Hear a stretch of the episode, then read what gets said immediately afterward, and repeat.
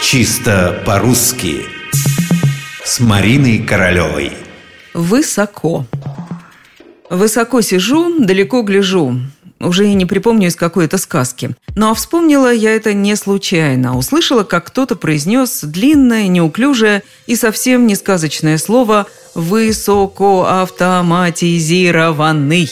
Бедняга и сам был ему не рад, крутил его и так и эдак. Высокоавтоматизированный, высокоавтоматизированный, высокоавтоматизированный. Где тут ударение?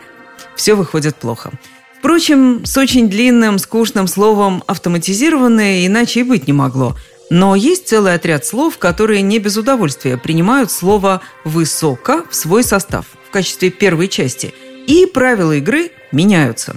В словах типа «высокоавтоматизированный» просто никак не может быть одного ударения, но это невозможно. Их должно быть как минимум два – и если мы заглянем в словари, то увидим, так оно и есть. Два ударения во всех словах, где присутствует составляющая «высоко».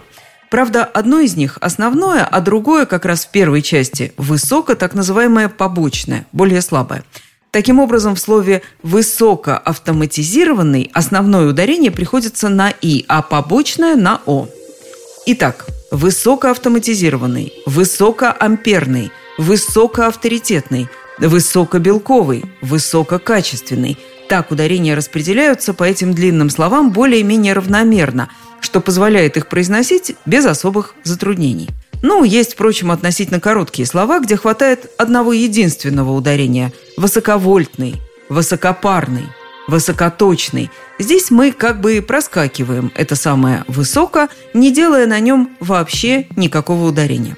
В общем, почти все слова с высоко – настоящие монстры. Но бояться их не надо, главное знать, как с ними управляться. А это мы как раз и выяснили.